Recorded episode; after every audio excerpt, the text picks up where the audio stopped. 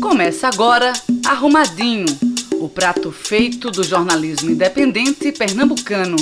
Um podcast da Marco Zero Conteúdo em parceria com a Ecos Comunicação. Olá, aqui é Laércio Portela e este é o Arrumadinho, podcast de análise e opinião da Marco Zero Conteúdo. Hoje é dia 22 de julho de 2021 e temos um desfalque na nossa equipe. Carol Monteiro está de férias e deixou a apresentação do podcast comigo e com Inácio França. Olha o perigo que estamos passando. Bem, quem está conosco para essa edição especial do Arrumadinho é o senador petista Humberto Costa, aqui de Pernambuco, integrante da CPI da Covid-19. Olá, Inácio, e seja bem-vindo, senador. Oi, oi, Laércio. Oi, Humberto. Vamos lá para mais um arrumadinho. Olá, um abraço, Laércio. Prazer estar aqui com você, com o Inácio, com todo o pessoal do Marco Zero. Vamos lá, vamos começar o programa dessa semana conversando sobre os primeiros resultados e as expectativas geradas pela CPI da Covid. A linha principal e foco inicial da CPI estava em mostrar como o governo Bolsonaro apostou na imunidade de rebanho no país por isso, a defesa da cloroquina para o tratamento precoce, aliás, um tratamento comprovadamente ineficaz, e a sabotagem recorrente do presidente à política de distanciamento social e ao uso de máscara. Tudo articulado, segundo a CPI, as investigações da CPI, por um gabinete paralelo, sem vínculo com o Ministério da Saúde e que se reunia às escondidas. Bom, depois a CPI esquentou de vez ao descobrir que, enquanto o presidente atacava a vacina Coronavac, produzida pelo Instituto Butantan, e desprezava a vacina da Pfizer, havia vários esquemas atuando no Ministério da Saúde para comprar vacinas superfaturadas de atravessadores desqualificados. É absurdo, é um escândalo, ainda mais quando a gente está chegando à marca dos 550 mil mortos por Covid. E num governo que se dizia livre da corrupção. Bem, agora a CPI está em recesso e os senadores e suas equipes estão vasculhando milhares de arquivos e documentos que poderão revelar mais detalhes sobre os esquemas de corrupção para a compra de vacinas e o envolvimento de políticos, militares e até religiosos no caso. Por isso, queremos saber do senador Humberto Costa quais as expectativas que podemos alimentar para essa segunda fase da CPI, agora recém-prorrogada por mais 90 dias. Existem condições para o impeachment com base nas investigações da CPI? Há tempo político para isso, senador? Bem, Laércio, eu acho que você fez um resumo muito bom do que, de tudo que já aconteceu até agora é, na CPI.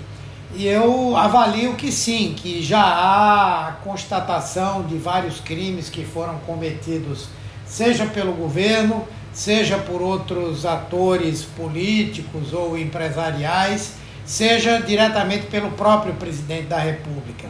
O presidente da República claramente cometeu crimes de responsabilidade, crimes contra a Constituição, crimes contra o direito à vida, crimes contra o direito à saúde, crimes contra o, o, o dever do Estado em garantir acesso das pessoas aos serviços de saúde. E esses crimes, todos eles são passíveis de avaliação por parte do, da Câmara dos Deputados. Né? E com um detalhe, por se tratar de uma, uma deliberação ou um indiciamento feito por uma comissão parlamentar de inquérito, o presidente da Câmara não pode ignorar esse tipo de, é, é, de informação. Ele tem que tomar uma decisão no prazo máximo de 30 dias, seja de é, levar à frente a investigação por crime de responsabilidade, seja para rejeitá-la. Ao mesmo tempo também, nós já identificamos vários crimes comuns, né? tipo é, disseminação de epidemia, tipo desrespeito a regras é, sanitárias definidas é, em lei, enfim, uma série de coisas que o próprio presidente Bolsonaro praticou e que devem produzir um elenco de, de denúncias que serão levadas à Procuradoria-Geral da República. E também entendemos que é, é já é possível destacar crimes contra os direitos humanos, né? E esses crimes eles serão encaminhados ao Alto Comissariado dos Direitos Humanos da ONU e também da Comissão Interamericana eh, de Direitos Humanos. E por fim, não é, se houver ao final uma constatação de que possa ter havido crime de genocídio, ou seja, uma ação deliberada dirigida a uma determinada comunidade como um todo que possa ter levado à sua extinção ou contribuído para a sua extinção, isso pode ser objeto de uma representação no Tribunal de Haia. Então eu diria que o presidente da República tem possibilidade de ser indiciado por todos esses crimes. E se você levar em consideração outros integrantes do governo, empresários, é, pessoas outras que disseminaram fake news e tal, nós podemos, eu imagino que nós teremos ao final dessa CPI um, algumas dezenas de pessoas indiciadas por esses crimes. É, eu, tenho uma, eu tenho uma curiosidade, senador Humberto. É, tenho lido né, no noticiário dos portais de internet que é, a CPI acumulou já um grande conteúdo, um vasto conteúdo de arquivos digitais, de documentos e tal. É, a última informação que eu vi que era 85, mais de 85 mil arquivos digitais. É, e que ao mesmo tempo vocês estavam, vocês no início estavam tendo uma dificuldade é, com a análise desse material, com, com a, o escrutínio desse, desse material, exatamente porque não se sentiam à vontade de é, fazer o famoso requerimento à, à Polícia Federal que destacasse equipe para poder acompanhar a CPI. É, e ao mesmo tempo já começam a surgir, a gente já vai ver no noticiário claramente muita coisa já começa a surgir desse, do, desse documento, de, desse documental, né, desse, desse material documental. Aí minha, as minhas curiosidades são duas. Uma é, é como é que isso está sendo feito, como é, que, como é que vocês resolveram essa questão de quem está fazendo análise disso aí. É, e a outra, a outra questão é, é qual é o potencial, é, o, que é que vocês acreditam, os senadores, principalmente os senadores da bancada da oposição na CPI, acreditam qual é o potencial desse, desse, é, desse acervo que vocês que já conseguiram, já conseguiram é, colher? Bom, esse acervo realmente é muito grande. Hoje em dia, para você fazer uma, uma avaliação adequada, é preciso saber manejar vários sistemas, sistemas da Receita Federal, sistemas da Polícia Federal, e por essa razão nós tivemos que constituir uma, uma, uma, uma equipe que já está se mostrando insuficiente. Nós temos lá uma equipe de delegado federal, de perito, de agente, temos uma representação de auditores do Tribunal de Contas da União e também de auditores da Receita Federal. Agora, nós fizemos um pedido adicional de uma outra equipe com esses mesmos é, componentes do ponto de vista é, profissional. Acredito que estaremos recebendo um reforço nesses próximos dias. Paralelamente a isso, também estamos contando com um apoio de pessoas que exerciam essas mesmas funções e que eram integrantes da Comissão Parlamentar Mista de Inquérito que investiga a desinformação, a disseminação de discurso de ódio e as fake news. Né?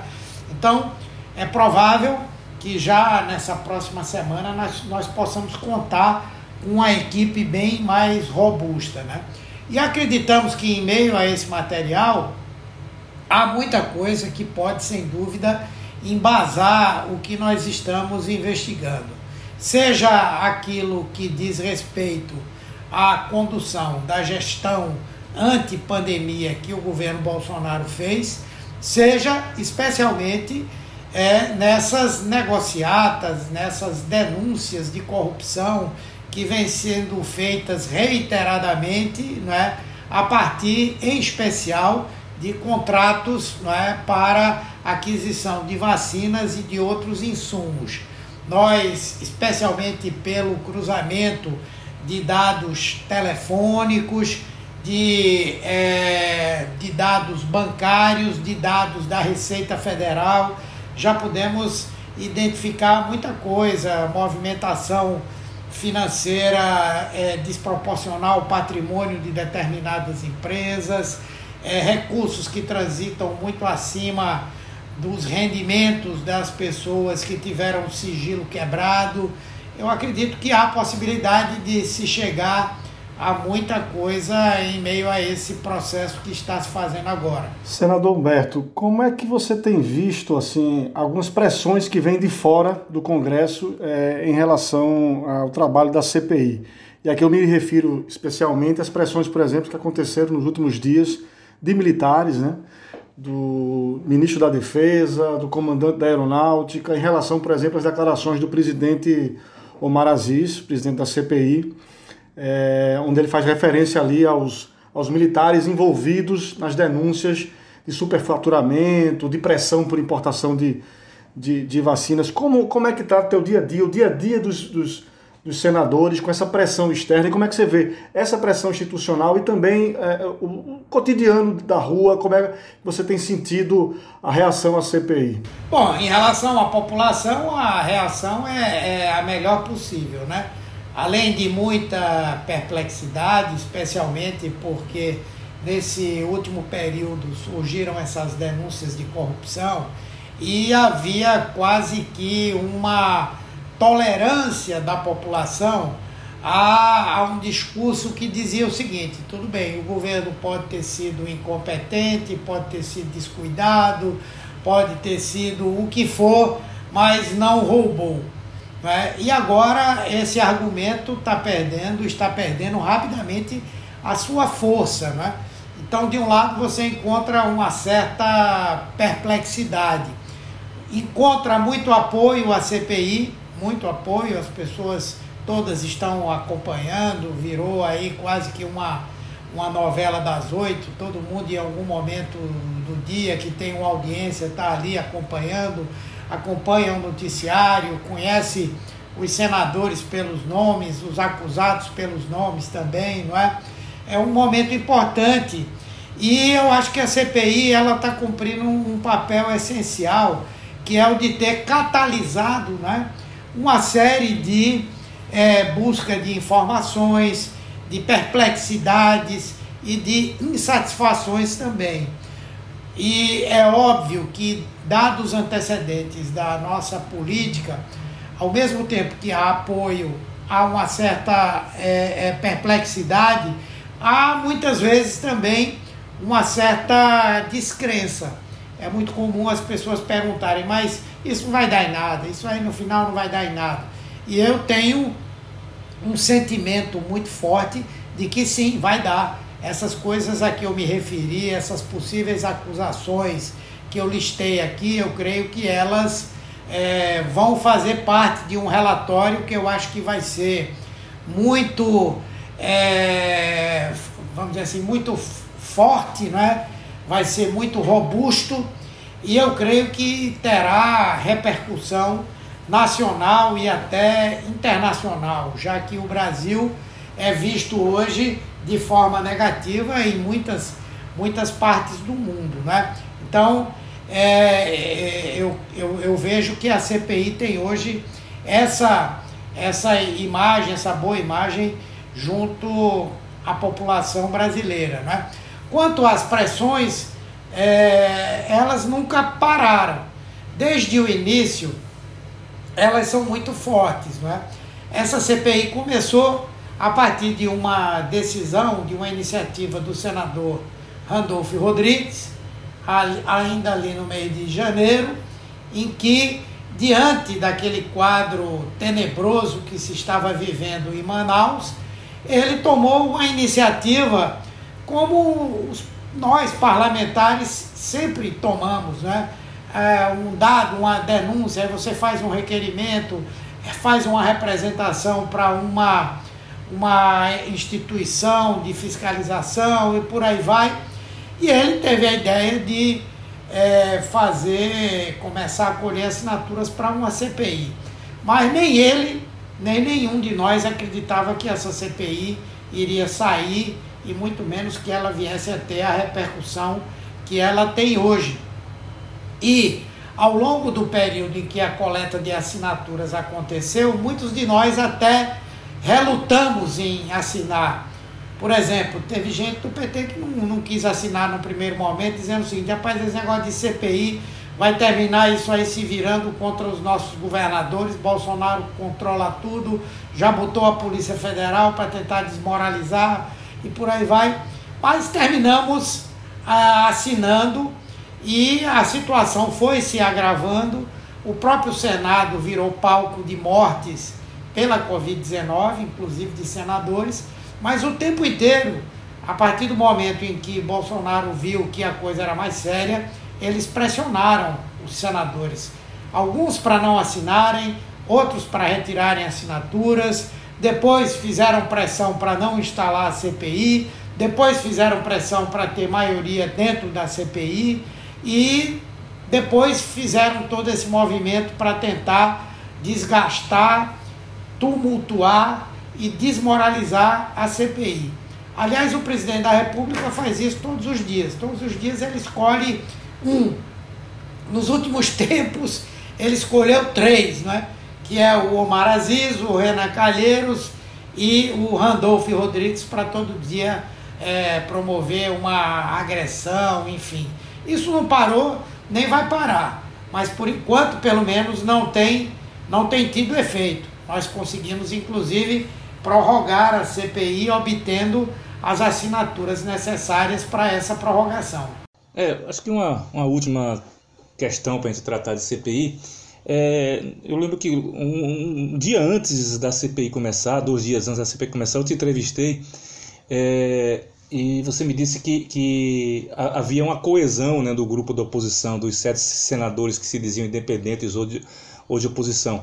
Depois disso, me parece que a, a disputa pelos holofotes da, na política amazonense teriam deixado o Eduardo Braga mais distante desse grupo dos sete. O grupo dos sete eles transformaram no grupo de seis. Mas, ao mesmo tempo, na, na, na situação, na bancada governista, o Ciro Nogueira, que era o nome mais experiente, o principal nome do, da, da daqueles quatro de, é, que faziam defesa do governo desapareceu, ele sumiu, né? Durante as últimas semanas ele, é, é ele, não, se mostrou, ele não se mostrou muito preocupado em, em, em comparecer à CPI, quanto mais fazer a defesa do governo. É, então, assim, houve defecções dos dois lados, ou, ou não, ou isso é uma leitura é uma leitura fantasiosa que, que que, que, as manchetes dos portais passam, sem muita leitura política. Há um grupo dos seis e não mais o grupo dos sete o Ciro Nogueira realmente não está mais interessado? Como é que está essa questão? Não, veja, o, o no, no, no, G7, não é? o que houve, por conta de questões regionais, houve um certo, um certo afastamento do Ciro, do, do, desculpa, do Eduardo Braga. No entanto, nos momentos cruciais lá da CPI, ele está sempre conosco ele está assumindo uma postura de maior independência, não tem participado muito das reuniões do, do G7, mas diante dos depoimentos, das votações de requerimentos, dos debates que acontecem lá, ele tem estado conosco. Aliás, fica até difícil com a atenção que a população está colocando sobre a CPI, qualquer movimento de um lado ou de outro, né? de rompimento com, com aqueles princípios, aquelas ideias, seja do lado do governo, seja do lado da oposição, terá uma repercussão muito grave para quem fizer isso. Né? Quem mudar de lado vai com toda certeza sofrer as consequências disso aí. Não é? No caso do governo, é, o Marcos Rogério é o defensor mais mais atirado desse processo, mas Fernando Bezerra está lá também, o Girão, o, o Jorginho, não é? E o Ciro Nogueira realmente é, não tem tido tanta participação, mas eu acho que é um problema de, de perfil. Ele é um perfil diferente, é um perfil mais conciliador. Então, para segurar aquele papel de tropa de choque, ele não, não se coaduna muito, não é? E eu acho que diante disso eles resolveram reforçar, às vezes o Flávio Bolsonaro vai para lá, não é? Numa clara tentativa de intimidar os colegas, de intimidar as testemunhas, ou de fingir que está protegendo alguma, porque vai lá como quem está dando apoio, mas também está dizendo, olha, estamos de olho aí, veja aí o que é que você vai falar, não é? tem assumido uma postura profundamente agressiva é, e, e descortês em relação ao senador Renan Calheiros, eu não sei o que é que isso vai dar. Mas eu esqueci de responder uma pergunta ainda sobre pressão, que eu acho que é importante falar, sobre os militares. Né? O, o, o Omar Aziz, em nenhum momento, ele atingiu a instituição, as instituições Forças Armadas. Não é? Em nenhum momento ele promoveu uma generalização. Ele apenas constatou que a gente vai fazendo uma investigação. Quando puxa um fio, sai um coronel. Quando puxa o outro, vem um tenente. Quando puxa outro, vem um general. Quer dizer, é uma situação que nós não podemos ignorar. E, na verdade, isso está acontecendo porque o presidente Bolsonaro tomou uma decisão equivocada, que foi a de preencher cargos é, civis com militares da ativa, não é? Ora, a partir do momento que alguém ocupa um cargo daqueles, está sujeita, essa pessoa está sujeita às regulações, às limitações, às punições para quem não desempenha contento aquela responsabilidade. Então, a CPI não está investigando militares, ela está investigando pessoas que estão envolvidas com atos ilegais, ilícitos. Se elas são militares ou não é um outro problema, não é? Isso, inclusive, mostra claramente que a opção de Bolsonaro de encher o Ministério da Saúde com militares e outros ministérios também foi um grave equívoco que terminou repercutindo sobre a imagem das Forças Armadas, porque essas instituições, todas as instituições, são formadas por seres humanos, onde há os bons, os maus, onde cada indivíduo tem um lado bom, tem um lado mau. Não existe nenhuma instituição imaculada é, no mundo, né? E eu acho que isso foi, foi ruim. Tanto é que há, não só dentre segmentos militares, mas na sociedade, um sentimento de que isso deve mudar, de que não devemos continuar permitindo que isso aconteça. Bem, gente, a conversa está boa, mas vamos agora mudar de assunto. Vamos para o nosso segundo bloco. Arrumadinho, seu prato feito de opinião e análise das notícias mais importantes da semana, pela equipe da Marco Zero Conteúdo.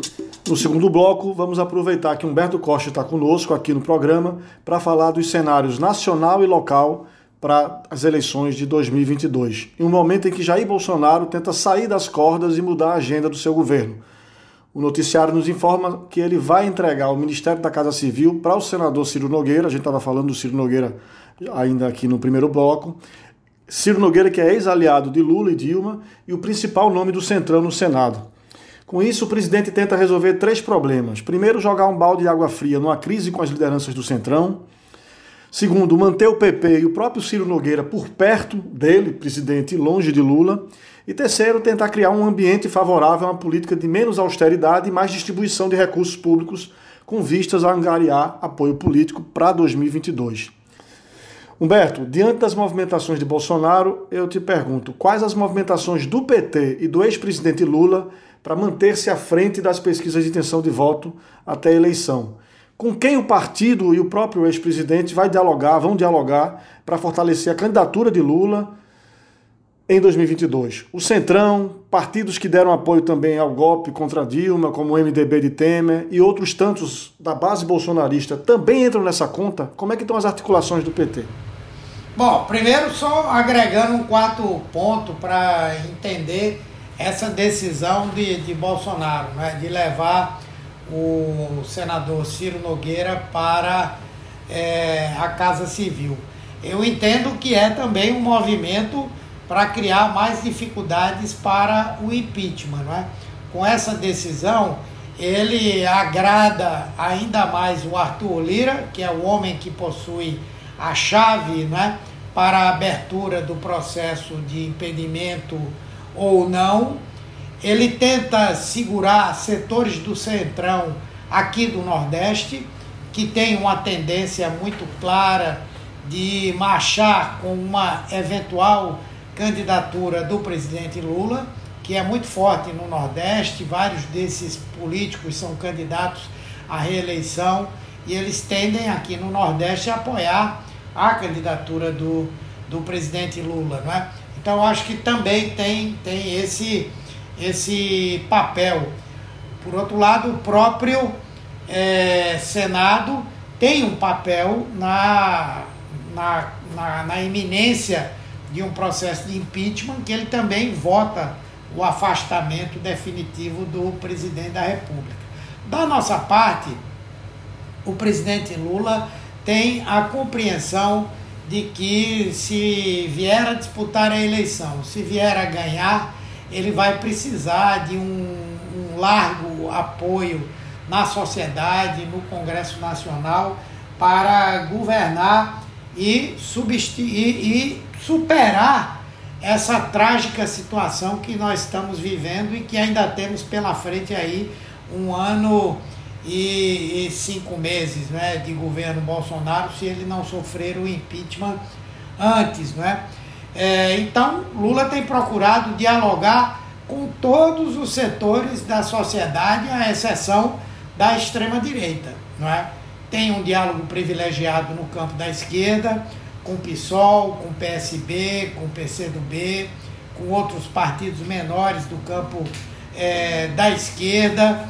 Gostaria de ter um, um diálogo mais próximo com o PDT, o que tem sido muito difícil pela postura, pelo posicionamento do, do candidato Ciro Gomes, não é?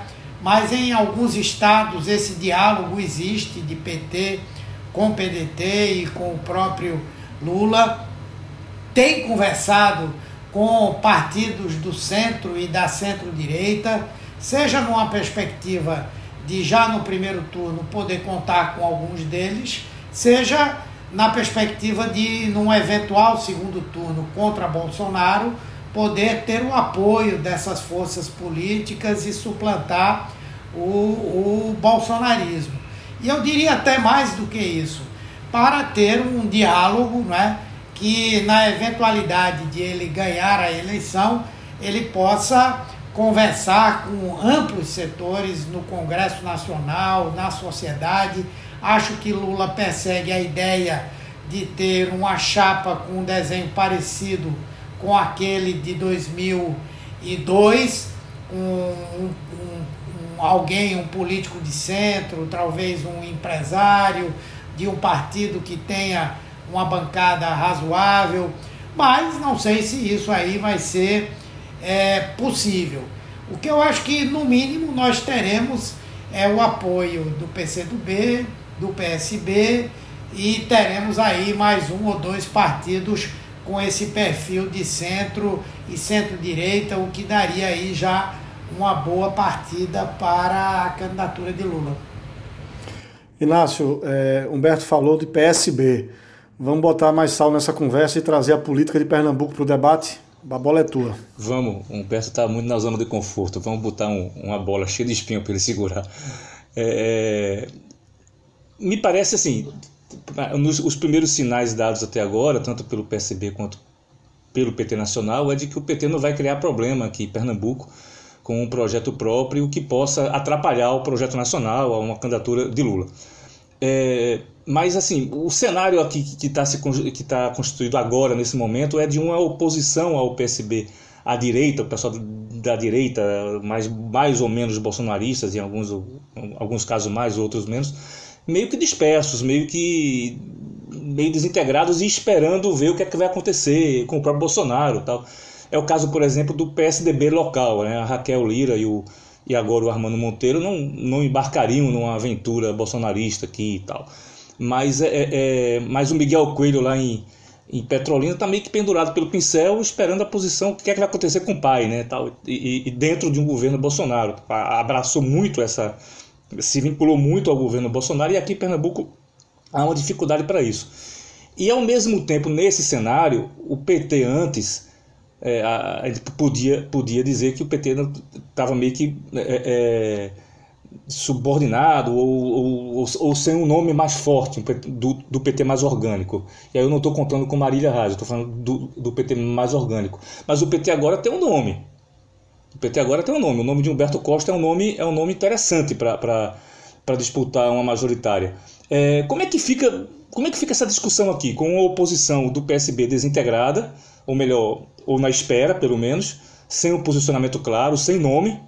Isso, isso, isso é importante. O PT tem um nome e tem esse compromisso de não atrapalhar que as arrumações locais não atrapalhem o projeto nacional, como já aconteceu em outros estados, em outras eleições. Como é que tu enxerga isso? Como é que, como é que Humberto Costa é, trata essa questão?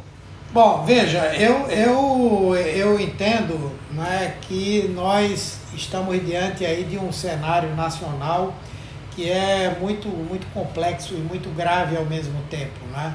Eu acho que o Brasil terá muita dificuldade de suportar mais um ano e cinco meses desse governo Bolsonaro. Nós estamos num processo acelerado de desmonte de tudo que é política pública, não estou falando nem de política social, tudo que é política pública, que dá um caráter diferenciado ao nosso, ao nosso país. E na minha avaliação, nós estamos vivendo um retrocesso civilizatório também, não é? Por isso, então, nós temos que ter como principal preocupação superar esse projeto Bolsonaro. Nesse sentido, não é, os, os, as questões regionais, né, elas têm que se harmonizar não é, ou se subordinar a esse objetivo. Nesse sentido, aqui em Pernambuco, nós já tivemos uma primeira conversa com o PT Nacional e a nossa posição é de é, estarmos preparados para qualquer eventualidade não é? é se o PT é, tiver a candidatura de Lula, tiver força, precisar que nós aqui em Pernambuco é, nos mantenhamos na frente popular, apoiemos uma candidatura que também nós precisamos ter o poder de opinar sobre isso, não é? Não é simplesmente, não, vai ser fulano de tal, mas talvez esse fulano de tal não dê. A gente quer pelo menos discutir, opinar sobre essa questão aí, mas é, a nossa disposição é de não criar dificuldades, nem criar problemas. Agora, achamos que nós temos legitimidade para é, também apresentar o nome à Frente Popular, pode ser que a Frente Popular diante de 16 anos de governos do PSB, ela viva aí um certo desgaste e possa abrir um debate sobre outras alternativas, não, é? não sei. E também, se for necessário o PT ter uma candidatura, seja para sustentar o palanque político de Lula, seja para, mesmo dividindo o palanque de Lula, ter uma proposta para o Estado, para que nós não corramos o risco de a direita ganhar a eleição aqui, nós também temos essa, essa disposição. Não é? Há pessoas dentro do PT que acham que o meu nome pode ser levado em consideração, e eu já disse, inclusive, ao próprio presidente Lula que o meu nome está à disposição, que nós poderemos conversar, óbvio, dentro de determinadas condições, para que isso possa acontecer. Acho que pode ser um nome competitivo também. Não que eu não, me, não esteja me sentindo bem no trabalho que eu estou fazendo no Senado, não. Acho que tenho feito um bom mandato. Numa eventualidade da vitória de Lula, eu acho que posso é, ocupar um, um, um papel dentro do Senado para ajudar o governo com a experiência que eu tenho. Mas acho que uma disputa local aqui não é uma coisa que deva ser completamente descartada, não. Bem, gente, estamos chegando ao final. E para encerrar, vamos para o cardápio da semana. Quadro do Arrumadinho, em que escolhemos uma notícia boa e uma notícia ruim. Esta semana, quem montou o cardápio foi Inácio França, pois a gente não teve cara de pau de dar mais esse trabalho ao senador Humberto Costa aqui como convidado, né? Seria demais ainda pedir é, notícia boa tá tão difícil, Humberto. Quando a gente tem que fazer esse cardápio, assim, a gente sofre tanto para achar uma notícia boa. Vai que é tu, Inácio, diz aí. Ouça agora o cardápio da semana. vamos lá, vou começar pela notícia boa mesmo. É uma notícia caseira, nem, deu, nem tive muito trabalho dessa vez. É, ontem, é, hoje os, os, ouvintes estão ouvindo o, o podcast na, na quinta-feira, então ontem o Google a, é, anunciou é, a lista dos vencedores é, de um edital é, chamado Desafio Google de Inovação no Jornalismo. Tem um nome em inglês, mas que eu não vou dizer o nome em inglês porque a gente já passou vergonha demais aqui no Arrumadinho para pronunciar esses nomes. É, é, a gente se, Humberto, a gente se complica até com o nome espanhol, cara. Então, às vezes até desafio... em português, às vezes até em português. o desafio Google de inovação no jornalismo é, premiou, escolheu, né, definiu 21 projetos na América Latina inteira é, que serão beneficiados com o financiamento do Google para tocar projetos inovadores. Um desses projetos foi, o do, foi um projeto conjunto é, puxado pela Marco Zero Conteúdo, junto com é, a Universidade Católica de Pernambuco e oito coletivos de jornalismo independente aqui do Nordeste. O, é, é, esse projeto vai, ao longo de, de, um ano, um ano e pouco, é, identificar problemas de acessibilidade em sites jornalísticos, nesses sites jornalísticos, e oferecer é, alternativas, torná-los acessíveis para deficientes visuais é, com conteúdo de, de qualidade do jornalismo independente. É, isso, isso é uma coisa que nós vamos fazer junto Marco Zero, Universidade Católica e esses oito coletivos de jornalismo de Alagoas, do Rio Grande do Norte, é, outros aqui de Pernambuco e tal. É, essa é a boa notícia é, desta semana do Arrumadinho. A má notícia, e aí é um troço meio absurdo, assim, assim absurdo todo dia, né, atualmente. Então, mas, mas isso é, é, é muito bizarro. É, 80% da delegação de atletas brasileiros que estão lá em Tóquio, estão chegando em Tóquio para disputar as Olimpíadas, estão vacinados. Mas 80% das pessoas, dos atletas estão vacinados. E 20% não. 20% se recusou a se vacinar. É um troço absurdo, assim. 20% atletas, atletas de nível, né, de, de, de alto rendimento, se recusaram a vacinar contra a Covid-19. É, e eles se aproveitaram é, de uma diretriz do governo japonês que não exigiu, que não está exigindo o comprovante de vacina. Mas por que o governo japonês não está exigindo o comprovante de vacina, o, o cartãozinho lá, lá de vacina? Porque o governo japonês acredita que as pessoas têm compromisso, têm consciência, é, têm responsabilidade com os outros e tal, o, o, o que é comum né, na, na, na, sociedade asiática, na cultura asiática, e que não iriam disputar uma Olimpíada sem estar vacinados, convivendo na Vila Olímpica com milhares de outros atletas sem estar vacinados. Mas 20% dos atletas brasileiros se recusaram a se vacinar. É, é, e o pior, o pior, o Comitê Olímpico Brasileiro não identificou quem são esses 20%. Se os caras vão chegar lá no Japão com o Comitê Olímpico Internacional, com o comitê organizador da, lá da Olimpíada de Tóquio, o governo japonês, sem saber quem são esses 20% que não estão vacinados. É um troço assim inimaginável isso, assim, é, na cabeça de atletas de alto rendimento é, é, que, que sonham em disputar uma Olimpíada, em conquistar uma medalha, ou lutar por, é, por, por uma medalha, o cara corre o risco de ficar doente, de sair da disputa, de ser mandado embora para casa, mas não, quer, mas não quer se vacinar. É um, é, para mim é um número. Se fosse um ou duas pessoas, vai lá, com que tem medo de agulha, não sei o que lá e tal, mas 20% dos atletas é um troço bizarro. Bom, gente, chegamos ao final desse arrumadinho e queremos convidar os ouvintes a visitarem a página da Marco Zero Conteúdo em www.marcozero.org e as redes sociais no arroba Marco Zero Conteúdo. Vão lá e comentem o episódio de hoje. Se puderem, assinem a Marco Zero e apoiem o jornalismo independente, de qualidade e interesse público. Até a próxima. Você ouviu Arrumadinho, podcast da Marco Zero Conteúdo em parceria com a Ecos Comunicação. Toda quinta-feira, duas da tarde.